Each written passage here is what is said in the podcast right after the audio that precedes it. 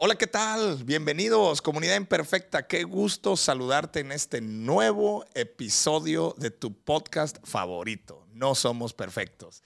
Oye, pues lo acabas de ver aquí en el título. Hoy vamos a tener un episodio muy especial porque me acompaña un amigo, porque más que, más que otra cosa es mi amigo, así que me da mucho gusto tener amigos aquí en el podcast. Así que quiero que le demos la bienvenida a Shalom Santinelli. Shalom, bienvenido. ¿Cómo estás, amigo? Hola, pues qué gusto estar aquí hablando contigo, hablando también con todos los que le siguen y están pendientes de este increíble podcast. Gracias, amigo, por la invitación. No, para nada, al contrario, es una, es una alegría que estés aquí con nosotros. Y déjame hacerte una pregunta. ¿Eres perfecto o eres imperfecto? Bien imperfecto.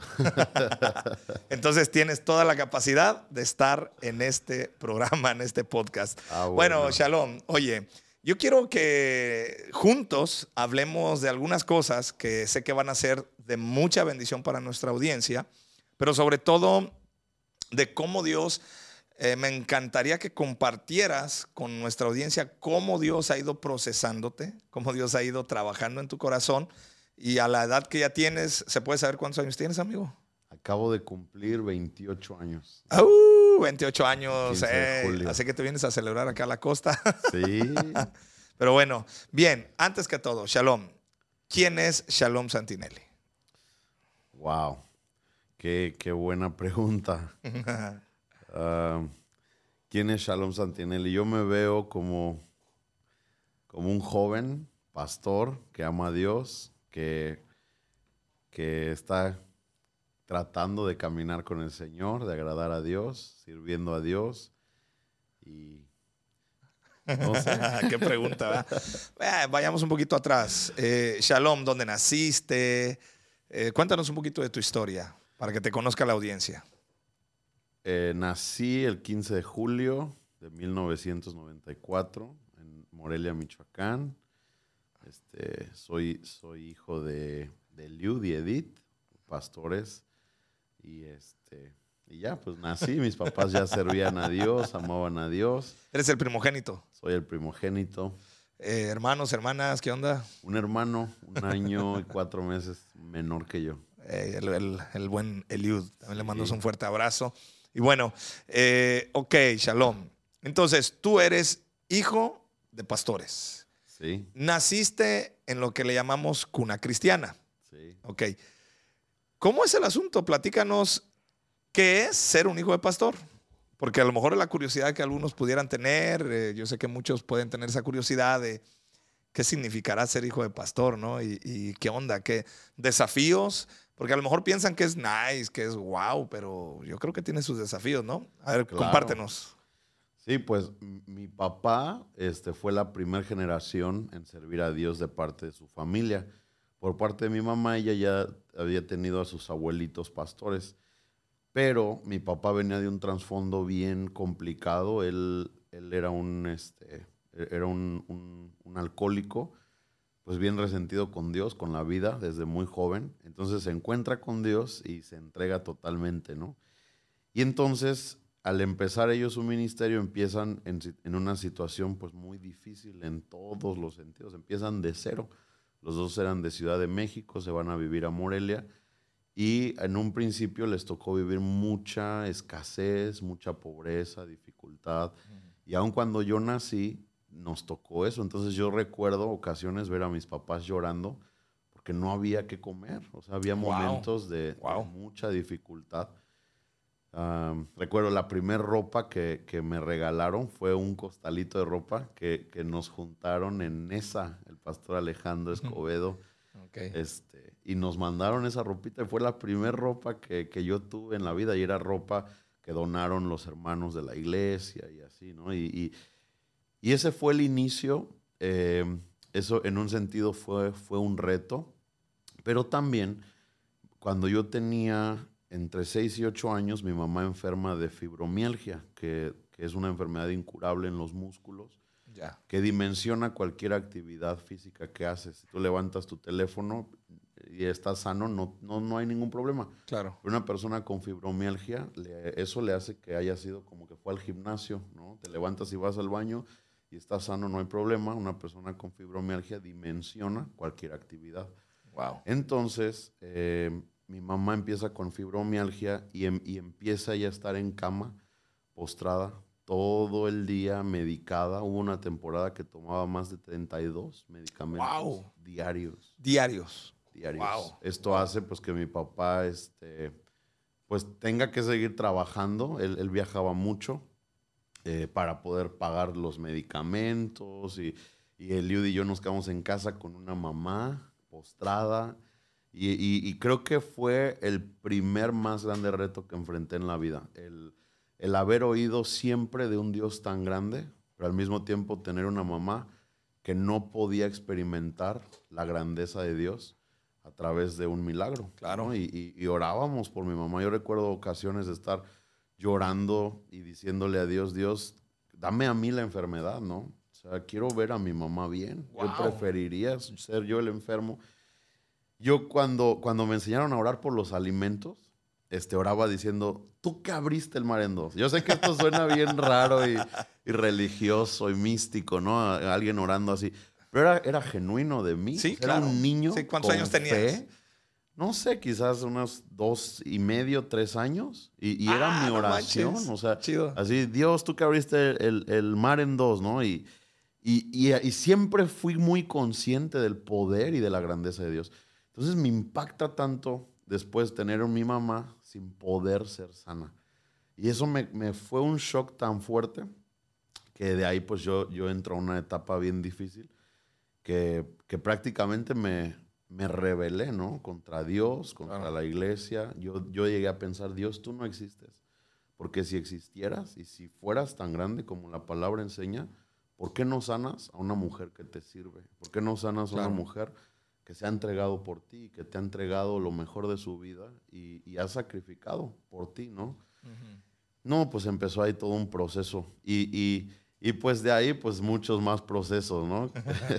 sí, entiendo. Wow. Oye, Shalom, entonces empezaste a ser desafiado en tu fe sí, desde temprana edad. sí, O sea, el Dios que te mostraban, el Dios que tú escuchabas, que ex- predicaban tus papás, que se expresaba en la iglesia, al cual me imagino te enseñaron a adorar, a Sí. cantar y pues canciones de, de gloria, de exaltación, de milagros, de aquello, del otro. De repente dices tú, pero ¿por qué no sana a mi mamá? sí. Entonces, tu fe, ¿y qué pasa? ¿Tuviste alguna crisis de fe a esa edad? O qué? Bueno, aparte que dices tú, ¿dónde está Dios? Pero, ¿cómo lo enfrentaste? Más bien, ¿cómo lo resolviste? ¿En qué momento dijiste tú, ok, voy a empezar a, conectar con este Dios?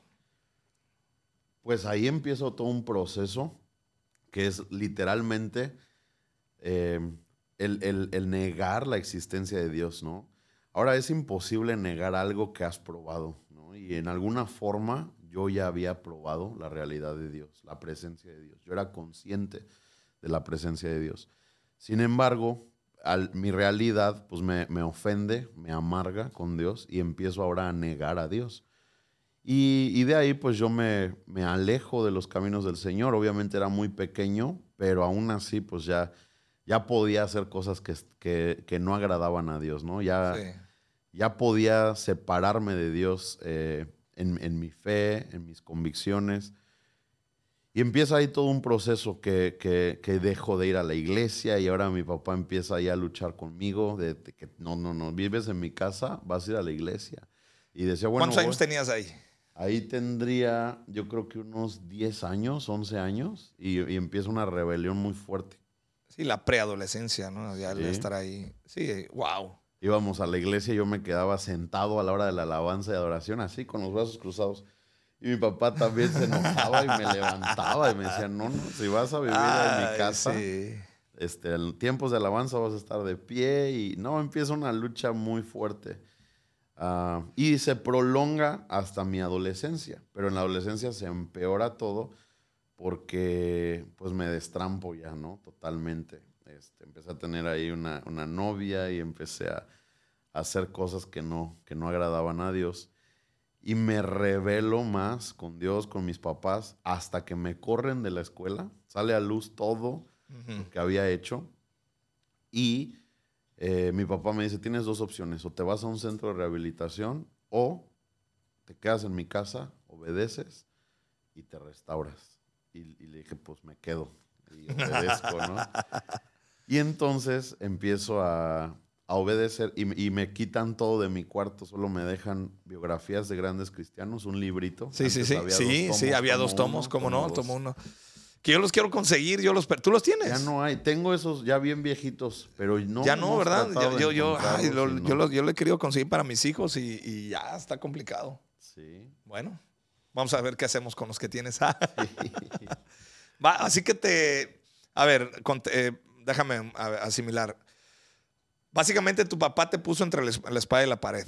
sí. Es, oye, o, o te clavas y te, te ordenas, o simplemente te vas a un centro. ¿Pero por qué centro de rehabilitación? ¿En serio si estabas tan. estabas muy tronado? Perdón que la- el ser específico, pero. Eh, en parte este, era porque él tenía unos amigos en España que tenían un centro de Ah, ok. rehabilitación. ok. Eh, y, y iba a ser un proceso para mí, ¿no? El, de ser formado, forjado, en parte. Por otro lado, sí estaba yo este, ya metiéndome en, en el alcohol, ¿no? Eh, nunca fui muy, muy borrachote, pero, pero sí ya estaba yo. O sea, realmente no estabas batallando como tal. O sea, cuando digo batallando, no estabas tan sumergido Sí, sí, en una adicción, En una adicción, no. no. Pero que fue una salida que tu papá en ese momento vio y dijo, no, o sea, antes de, de una vez, ¿no? Que vaya y haga. Sí, entiendo. yo creo que más como una formación. Sí, sí, sí, sí, era como que, vale, que, que este chavo se forme, ¿no? Sí. Ok, entonces, bueno, dices tú, no, mejor me quedo en casa. Sí, Buenísima. Yo hubiera hecho lo mismo. sí. Entonces, eh, y con esos libros, oye, ¿qué onda? Platícanos, eh, ¿qué pasó? ¿Los leíste esos libros? Sí, no, me pusieron a trabajar. Este, iba a la iglesia a trabajar algunas horas y luego regresaba y ayudaba a mi mamá en la casa. Me ponían ahí a cortar pasto, a recoger lo- las popos de los perros, a limpiar este, trastes y todos los, los quehaceres que hay en la casa. Eh, y entonces, ya cuando tenía tiempo libre, me iba a mi, a mi cuarto y no tenía celular, no tenía computadora, nada de acceso a internet. Solo tenía biografías de grandes cristianos y la Biblia. Y entonces dije, no, la Biblia se ve bien grandota, ¿no? O sea, esa no, no voy a poderla leer. Esa no la voy a acabar pronto, ¿no? Y las biografías eran unos tomitos Sí, sí, chiquitos. yo recuerdo, claro. Y empecé a leer uno. Y habla de la experiencia con Dios que tienen hombres y mujeres Sí, que marcan sus vidas para siempre. así es. Y al empezar a leer ese libro, algo en mí se empieza a encender sin que yo me dé cuenta, porque de verdad estaba tan herido con Dios, que aunque yo era consciente de la realidad de Dios, yo lo negaba. Yo decía, no, no, no, o sea, Dios no existe. Pero al, al estar leyendo estos libros, empieza a encender una pasión en mi corazón por experimentar también algo que me, que me marcara y me conectara a la realidad de Dios, ¿no? Más de lo que oyes, más de lo que, que has probado, sino una- un verdadero encuentro como esas experiencias en el libro. Y sin darme cuenta, empecé a clamar, o sea, porque yo no lo busqué. Nunca, nunca, nunca fue que yo, yo empezara a, a disponerme a, voy a clamar, voy a buscar a Dios. Algo empezó a despertarse en mi corazón. Que, que de repente se me salían las palabras y Sí. yo no sé si te ha pasado. Sí, ¿cómo no? Sí. Se- Se me salían esas palabras diciendo, Dios te necesito, ¿no? Dios quiero conocerte. De repente ya empezaban a salir lágrimas de mis ojos y llegó un punto en donde empiezo a clamar pidiendo a Dios con una desesperación y urgencia, quiero conocerte, quiero encontrarme al Dios de David Brainerd, quiero encontrarme con el Dios de Jerónimo Saboranola, quiero encontrarme con Dios de Martín Lutero, quiero, quiero conocer a ese Dios, quiero, quiero que me pase lo mismo, ¿no? Y, y empieza a sucederme. En el principio no pasó nada, solo era yo pidiendo y buscando y no pasaba nada. Pero hubo una noche en que el Espíritu Santo me visitó. No ocurrió nada místico, no vi nada, porque en el libro sí narra experiencias bien sí, gruesas. sí, bien gruesas. A mí no me pasó algo así, pero sabía que ahí estaba Dios y no podía abrir mis ojos. Sabía que ahí estaba Dios. Y, y- y eso me quebrantó, pero al mismo tiempo me hizo, me hizo adicto a eso. Porque ahora todas las noches yo quería que se repitiera la misma Sí, escena y luego sí. entré a una temporada de mucha frustración porque me di cuenta que no ocurría igual, ¿no? Y, Sí. y- y entendí que, que Dios es tan grande que, que todos los días podemos tener encuentros con Él, pero van a ser diferentes. Ok. Déjame te interrumpo tantito, Shalom. A ver, tu peor momento en, hasta esa época, hasta la edad que tenías, tu peor momento se convirtió en la antesala de tu encuentro con Dios. Sí, Ok.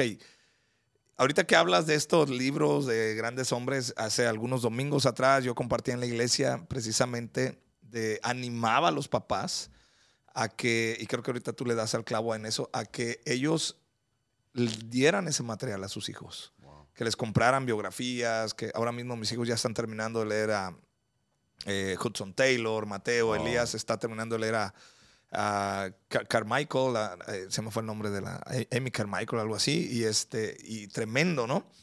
Y creo que es algo que, que ahora que tú, o sea, tú ya eres el testimonio de haber leído ese tipo de biografías y que te Sí. inspiró. No quiere decir que, que eso fue eh, todo, pero te inspiró para clamar a Dios. Así es, sí. Y, y- y creo que ahí yo, yo saco una perla de esto que estás diciendo, de que eh, pudo haber hecho muchas cosas tu papá contigo, pero qué sabiduría y qué guianza de Dios de encerrarte en tu cuarto y de decir, Biblia y estos dos libritos, se acabó, ¿no?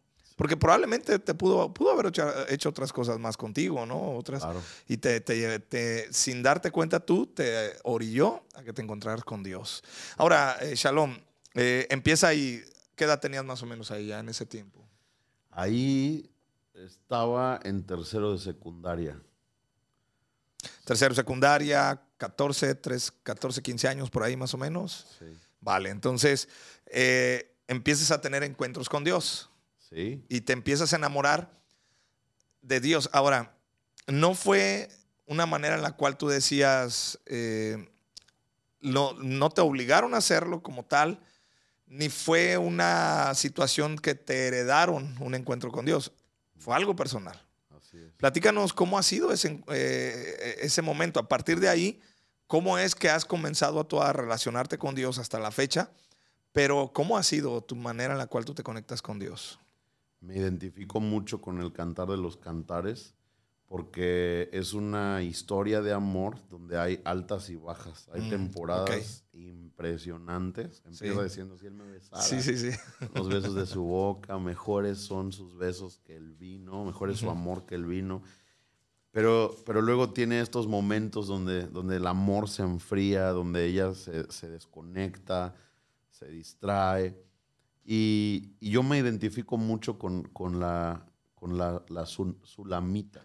Una- ajá. Eh, y, y creo que todos tenemos, tenemos esa experiencia, ese- esos momentos de, de mucho fervor y luego momentos donde cosas empiezan a competir en nuestra pasión, en nuestro amor, en nuestro enfoque con el Señor, ¿no? Pero me impacta cómo llega al punto en, en Cantar de los Cantares donde dice, fuerte como la muerte es el amor. Ya. O sea, el amor se maduró, Sí, se claro. Llegó a un punto de una estabilidad, de una madurez. Y no digo, no digo esto como que yo ya estoy ahí, pero digo esto como que el paso del tiempo ha hecho que mi amor por el Señor vaya madurando un poquito más, ¿sabes? Me, Sí. me siento, hoy, hoy me siento más enamorado de Dios que, que- que cuando tenía 14, Genial. 15 años. Claro. Hoy amo más la Biblia. Hoy me apasiona más pensar en leer la Biblia. Eh, me siento, me siento que esa historia de cantar de los cantores me define, ¿no? sí, Siento claro. Que el pasar del tiempo ha ido haciendo ese amor cada vez más grande, cada vez más, más inapagable por los ríos, por las dificultades. Ok, entiendo. Ahora, Shalom, ¿qué consejo le puedes dar a estos chavos que te están escuchando de 13, 14, 15 años, que probablemente están pasando lo que tú viviste?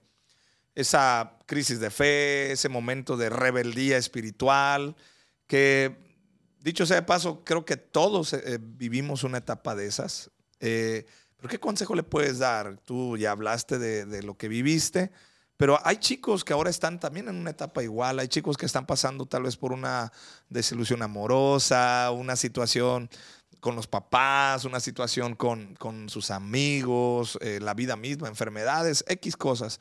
¿Qué puedes tú aconsejarles a esos muchachos? Wow. Yo creo que siempre nos va a atraer lo que más, lo, lo que más conocemos en la vida y, y lo que más nos ha en un sentido cautivado, ¿no? Que en un sentido lo que te cautiva tiene que ver con lo que más has profundizado, ¿no? Con lo que más has probado, experimentado, al grado que te llegas a ser experto, ¿no? Hay gente bien cautiva al café. Sí. Como, como un amigo que tengo. Pero ya no tomo café. No. No, ya no ¿Qué puedo. te pasó, amigo? Eh, un soplo en el corazón. Híjole. Pero bueno, esa es otra historia. Y, y hay muchas cosas que, que- que tú pruebas y compruebas y- y- y te haces a una persona que tiene deleite en eso, ¿no? Por eso la Biblia dice, deleítate en el Señor y Él concederá las peticiones de tu corazón. Y tenemos que ser honestos, que muchas veces hemos probado de Dios, pero no hemos llegado a un punto de un deleite en Dios. Ah, wow, buenísimo. Y, y creo que muchos somos atraídos y somos como deslumbrados por cosas de este mundo que en algún momento hemos probado, que en algún momento hemos visto en otros, ¿no? Y, y- y yo, una convicción que el Señor puso en mi corazón fue, fue, tienes que probar de mí tan profundamente que no puedas huir de mí, ¿no? O sea, que, que todo lo demás se vuelva Sí, absurdo, que sí. efímero, sin sentido. O sea, que seas absorbido por la plenitud de Dios, o sea, por Sí. todos lados, sí, entiendo. Y, y- y cada vez que me pasa que de repente hay cosas que me deslumbran, yo algo que, que- que es como un ancla es, me falta ir más profundo en Dios, ¿no? Porque, porque entre más profundo yo vaya en Dios, más cautivo voy a ser de Dios. Ahora no digo esto como, como una... como, como, como una, la cruz que tengo que cargar, ¿no? De, de- de no, No, pues no, yo, sí, sí. yo cargo el, el- el- No, porque, porque es un deleite. Sí, se convierte en un deleite. Sí, y, y- y Dios es un deleite eterno, un deleite efímero, es pasajero, no tiene peso, no tiene, no tiene importancia. Entonces yo le diría a todos los jóvenes y a las personas que están pasando un momento de una prueba, les diría aprovechalo para ir más profundo. En el Claro. Señor. Es que, Shalom, tú no hubieras, no te hubieras metido a buscar a Dios si no hubieras pasado un momento de dificultad. Claro, sí. Hubieras estado cómodo sí, con el Dios de tus papás. Así es, Hubieras estado cómodo con el ministerio de tus papás. sí. Y, va, o sea, y ese es el detalle que de repente observo todavía en algunos, de que dicen, vale, o sea, mientras mamá y papá estén buscando a Dios y se están eh, beneficiando de, de lo que trae esa, esa comunión de sus papás. Pero pues llega el momento que eso se acaba. Y es donde, donde yo sí también puedo decir que tienes toda la razón. Esos momentos de dificultad son los momentos en los cuales este, nosotros clamamos a Dios, ¿no? Decía C.S. Lewis, ¿no? Que la- las dificultades son el grito de nuestra, de nuestra alma o son el grito de Dios para acercarnos a Él. O sea, es como que no hay de otra. O sea, tenemos que Wow. acercarnos a Él, ¿no? Entonces, vale, a ver, Shalom, vas creciendo. eh, ¿Y en qué momento dijiste Dios me llamó al ministerio? Eso me interesa muchísimo que tú lo compartas con nuestra audiencia. ¿En qué momento supiste que Dios te llamó a su ministerio? Es decir, a servirle tiempo completo. Platícame todo. O sea, cómo tomaste la decisión, eh, cómo te fue, qué tuviste que dejar. Supongo que tuviste que poner en el altar algunas cosas. Claro. A ver, platícanos esa experiencia, compártela.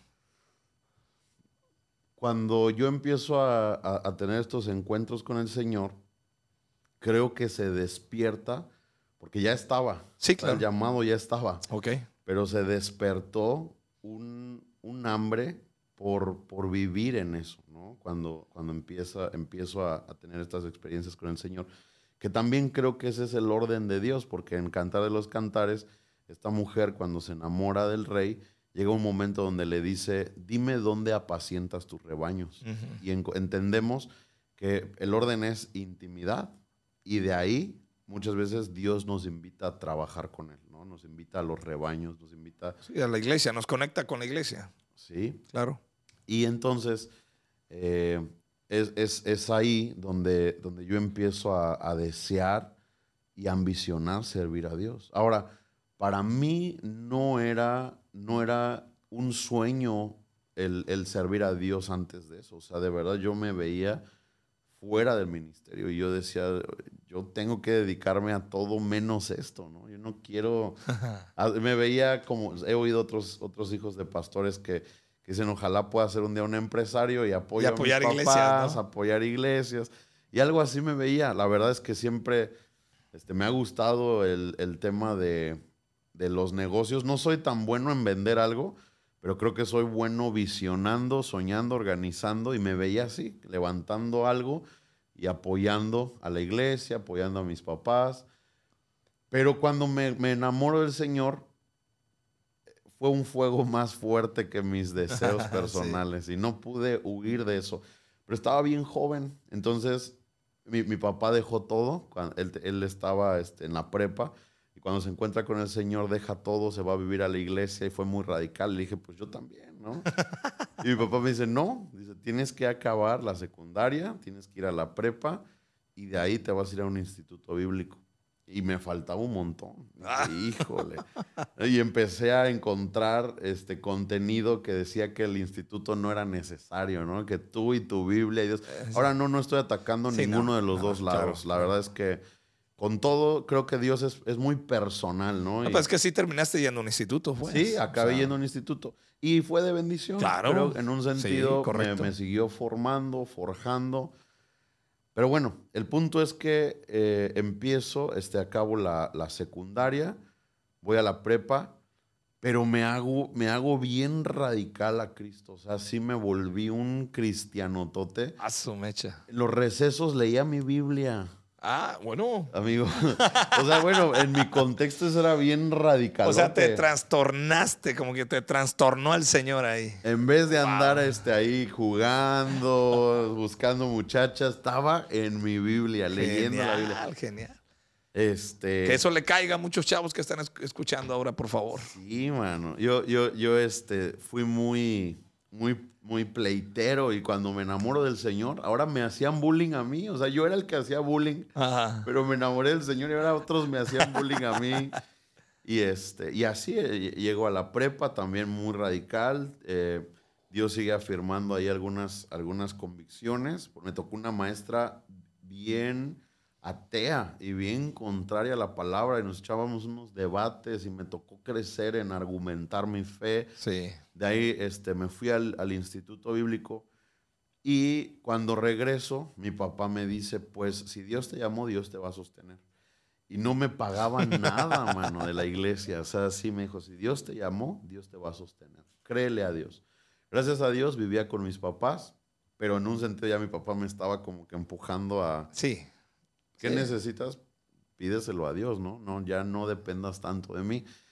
Eh, y, básicamente creo que así fue, así fue la manera. Y, cuando regreso al instituto, mi papá muere.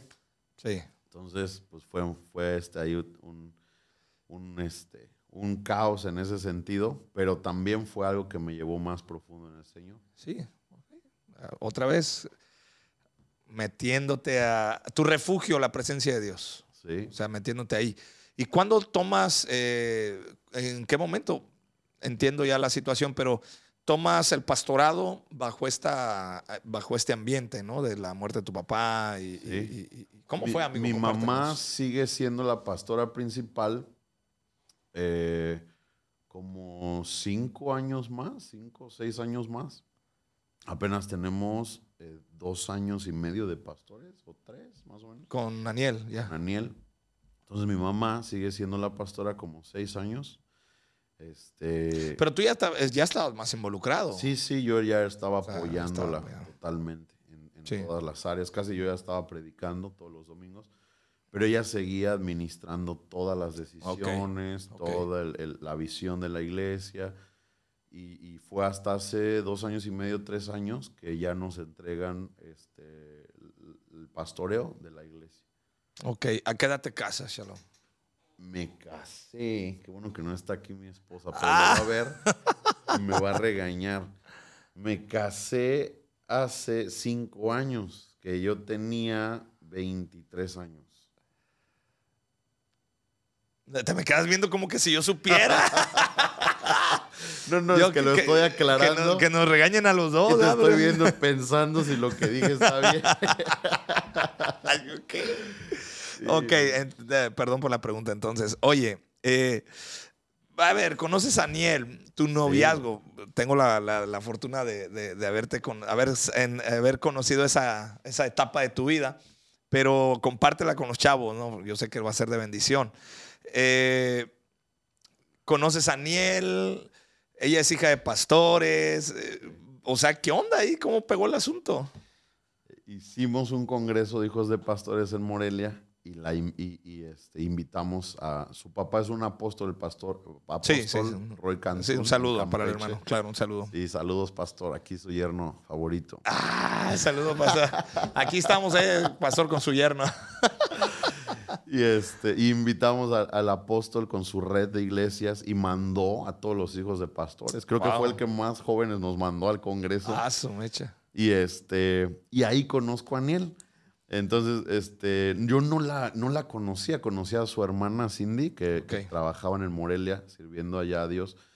Y entonces cuando veo a Aniel, pues la verdad me encantó. O sea, desde la primera vez, eh, fue amor a primera vista. Ella iba bajando las escaleras del hotel Ah, yo las iba subiendo. Ahora, Le pones ahí musiquita y esas de tiririra. ah, claro que ahí estábamos todos los hijos de pastores. No, pero fue ahí, te clavaste Y, ahí. yo la, la vi y, su voz es grave. Y, y- me, me dice, no me sale, ¿no? Pues yo hablo bien machín. Bien machín. Ah. Pero ella en su voz de mujer me dice, hola, Shalom, ¿no? Y yo así como, wow. Como que se me abrieron los ojos del entendimiento, ¿no? Y pude Ya. entender. Dije, wow. Y en mi mente dije, ¿de dónde saliste, no? Sí, Estás sí. hermosa. Y, y, este, y empezamos a platicar.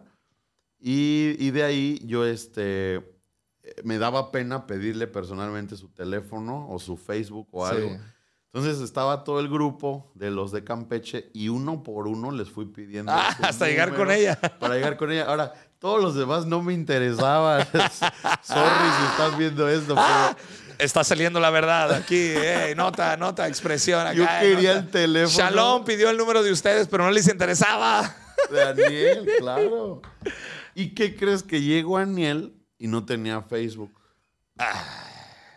Y ¿Pero número? Sí, supongo. no, ya me acordé que no estaba pidiendo el número, solo pedía el o los contactos de Face. Ok. Y, y- y no tenía Facebook. Entonces, Ay, lo que hice a lo mejor fue- tenía y no te lo quiso dar. No, no tenía. Ah, no, tenía, o sea, no. ya, ah, ok, ya, vale, vale, vale. Pero hice este, un trueque con un cuate de Campeche que se enamoró de una otra hija de Ah, pastores y me Vale. dice, oye, dame el número de fulanita, ¿no? Y le digo, va, pero dame el número de Aniel. ¿Qué hubo? Y me dice, no, pero es la hija del apóstol. Le digo, nadie se va a dar cuenta. tranquila". y, y me da el número y ya, este, pues le empecé a marcar y, y nada, pues ya tenemos dos hijos. que por cierto, se vinieron acá a Ixtapa de luna de miel. Sí. Genial, me encantó un buen tiempo Nos conocerles, conocerles acá. ahí, ¿no? Y, y Oye, bueno. hasta consejería vinimos de la luna de miel. Eh, bueno, yo no quería tocar ese punto, pero tú ya lo... Oh, sí. No somos perfectos. sí. Nuestras primeras peleas fueron acá de luna Ay, de miel. amigo, de y veras, Tuvimos que venir aquí a Sí, buscar al sí. pastor Gama. Ah, buenísimo, buen. Digo, no la pelea, pero fue un buen tiempo para, para conectar más. Precisamente eso fue padre porque eso nos conectó más a ustedes, a, a Betty, a mí, a mis hijos. y Genial, genial. Oye, Shalom, ya para ir terminando. Entonces, llevas ya cuánto tiempo, eh, bueno, de casado llevas que seis Cinco. años, cinco años, de pastorado tres, algo así más, me dices. Bien, Shalom, a tu edad, eh, eres un pastor joven. Sí. Eh, desafíos que te has topado en, en el, pa- en- en el- en el pastorado. Wow. Yo creo que el desafío más grande que constantemente estoy enfrentando es el perder el enfoque de lo que Dios me ha llamado a hacer. Ok. Eh, a veces, yo se lo, se lo digo a, algunos eh, que me rodean, ¿no? Le digo, mi, mi juventud a veces me juega en contra, ¿no? A veces mi inexperiencia, el, el quererme comer el mundo. Y, y creo que algo a lo que, o sea, el mayor reto ha sido cuidar a qué Dios me ha llamado a hacer. O sea, cuál es el ministerio por el cual Dios pensó y soñó con Shalom, es lo que más tengo que cuidar, ¿no? Ok. Y creo que ha sido el reto más grande. ¿Y, a- y qué es lo que más disfrutas de pastorear a, a- a tu etapa? Wow, pues disfruto mucho el respaldo de Dios. Ok. Creo que ha sido, creo que es algo que, que digo, wow. Eh, hay una película que se llama El Oso. Siempre lo cuento, está bien chafa esa película, no la vean, pero hay una escena ahí donde un osito se queda huérfano porque los cazadores matan a su mamá y el osito se encuentra con un, un, este, un leopardo o algo así. Punto es que este animal lo está persiguiendo y el osito escapando se sube a un tronco y solo tiene dos opciones, o enfrentarse al leopardo o echarse al, al río. Pero, pero va a morir. Sí. Entonces cuando está ahí en el tronco y el leopardo se está acercando, el, el- el leopardo está pues bien intimidante, bien fuerte y él está pequeño y inexperto. Pero de repente el osito cierra los ojos y empieza a hacerle... Y cuando abre los ojos, el leopardo está retrocediendo. Y este osito se arma Sí, de se valor de valor, Y ¿no? dice, vámonos con todo, ¿no? Y. hasta que se echa a correr el leopardo. Pero de repente voltea el osito y se da cuenta que hay un oso tototote Ah, atrás su de él. mecha. Wow. Y esa es la historia de mi vida. Creo que, que soy un, un jovencito inexperto que se ha atrevido a creerle a Dios y, y ver el respaldo de Dios me vuelve loco, me, me apasiona tanto, me, me hace ver que Él está conmigo, que Él es fiel, que Él es bueno. Ok, genial, wow. Ahora, Shalom, ¿cómo ves la iglesia hoy en día? A en general. global. Sí, sí, sí, en general. A nivel Latinoamérica, eh, pero bueno, sí, a nivel, ¿cómo la ves a nivel global? Sí, bueno, más allá de Cihuatanejo, no sé, amigo. Ah. Solo Morelia y Cihuatanejo. No, no, no, no. Tú te has predicado en varios lugares. No, no, no. tampoco. No le eches tanta humildad falsa, ¿eh? Ay, ay, ay, qué buena pregunta. Me duele la condición de la iglesia. Siento que, que estamos luchando mucho con una dicotomía que es la separación de Dios y la vida, ¿no? O sea, Exacto. muchos, eh, eh, hasta usamos esta frase de, bueno, hablando espiritualmente, hablando secularmente, ¿no? Hablando, y, y- y hemos hecho eso, hemos sacado a Dios de la vida y hemos eh, reducido a Dios, a la Sí, iglesia. a las cuatro paredes. semana, sí. A una reunión Exacto. y, y entonces yo, yo le digo mucho a la iglesia que la gran incongruencia de seguir a Cristo es que tenemos un Dios tan grande, poderoso, de imposibles, pero estamos viviendo vidas de miserables. Y es Wow. precisamente por nuestra dicotomía, porque hemos sacado a Dios Sí. de todo. Y entonces lo único grande que tenemos, pues es que somos, tenemos el título de cristianos, pero de ahí en fuera tenemos vidas de, de mendigos, de miserables, de muchas cosas más. Y, y eso me duele, pero al mismo tiempo creo que es una oportunidad de nuestra generación Claro. de, de que volvamos a despertar una iglesia que persigue a- al Dios de la Biblia, que persigue al Dios de lo imposible y se vuelva a despertar eso en nuestras Buenísimo. iglesias, en nuestra nación. Creo que es la etapa que nos tocó vivir.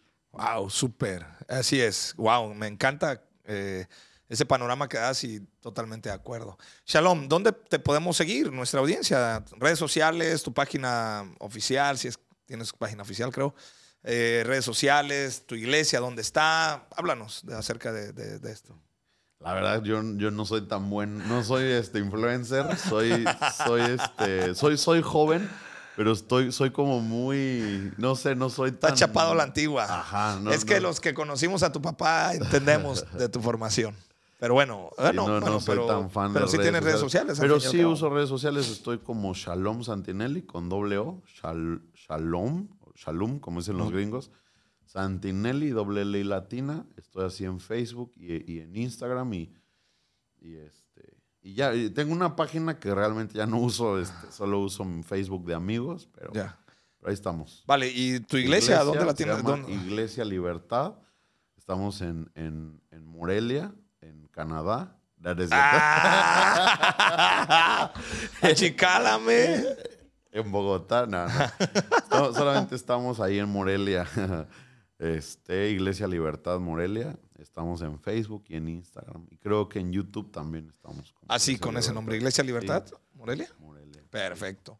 Pues yo quiero animarte, si tú estás eh, visitando Morelia, Entiendo que en Morelia hay una iglesia también muy, muy, este, muy famosa, pero la verdad, y no porque sea Shalom mi amigo, tienes que darte la oportunidad de visitar Iglesia Libertad. Te vas a impresionar de cómo Dios usa a este tremendo varón de Dios, que yo así te veo, amigo, siempre te he visto así. Gracias. Y cómo Dios está haciendo cosas grandes en Iglesia Libertad. Y tienes que estar ahí, tienes que visitar. Si andas en Morelia, te, te aconsejo que vayas. Y pues sigue el ministerio de Shalom, que es un ministerio muy, muy especial, muy profético. Y ocupamos ese tipo de palabras y de esa, esa voz. Y tú eres una de esas voces, amigo. Wow. Y gracias por este tiempo. Eh, shalom. Eh, despídete de la audiencia. Palabras finales, amigo. Oye, pues gracias. Creo que, creo que tú has sido de los que ha visto oro en mí y, y te oigo lo que dices de mí, a veces ni yo me la creo, ¿no? Digo, ¿en serio? Pero gracias, gracias por ser de esos amigos y de, de esas personas claves en mi vida que me han levantado, me han animado, han creído en mí, han impulsado mi vida, mi ministerio, mi llamado, mi familia. Siempre, te lo he, te lo he dicho, Sí, amigo. te considero una- un hermano mayor. Sí, Aprendo gracias. mucho de ti, me inspiras.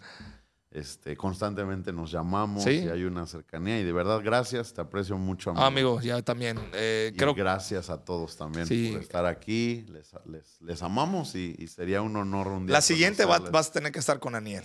La Sí. siguiente va a ser con Aniel y porque Aniel tiene mucho que compartirnos también. Digo, el Shalom nos platicó su historia de cómo se acercó a Aniel. Tiene otra historia también Ay, buenísima. ay, ay. Sí. No, amigo, eh, les apreciamos. eh, te veo más como familia, más que amigos y ya sabes que el aprecio está ahí.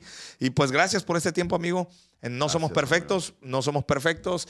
Y nos vemos en el siguiente episodio. La- estos episodios son episodios bonus, es decir, episodios donde ya salió Tavo Campos de Costa Rica, pero yo tenía que sacar a mi amigo también de, de aquí de México, de Morelia, pero vamos a seguir trabajando y sobre todo vamos a seguir eh, impulsando este tipo de charlas. Gracias. Si te gustó y si es de mucha bendición lo que acabas de ver y escuchar, te quiero pedir un favor. Dale like, compártelo en tus historias, compártelo con amigos, con familiares, que estoy seguro que es de mucha bendición. De pronto, hasta aquí quedamos y nos vemos en el siguiente episodio. Adiós. Adiós.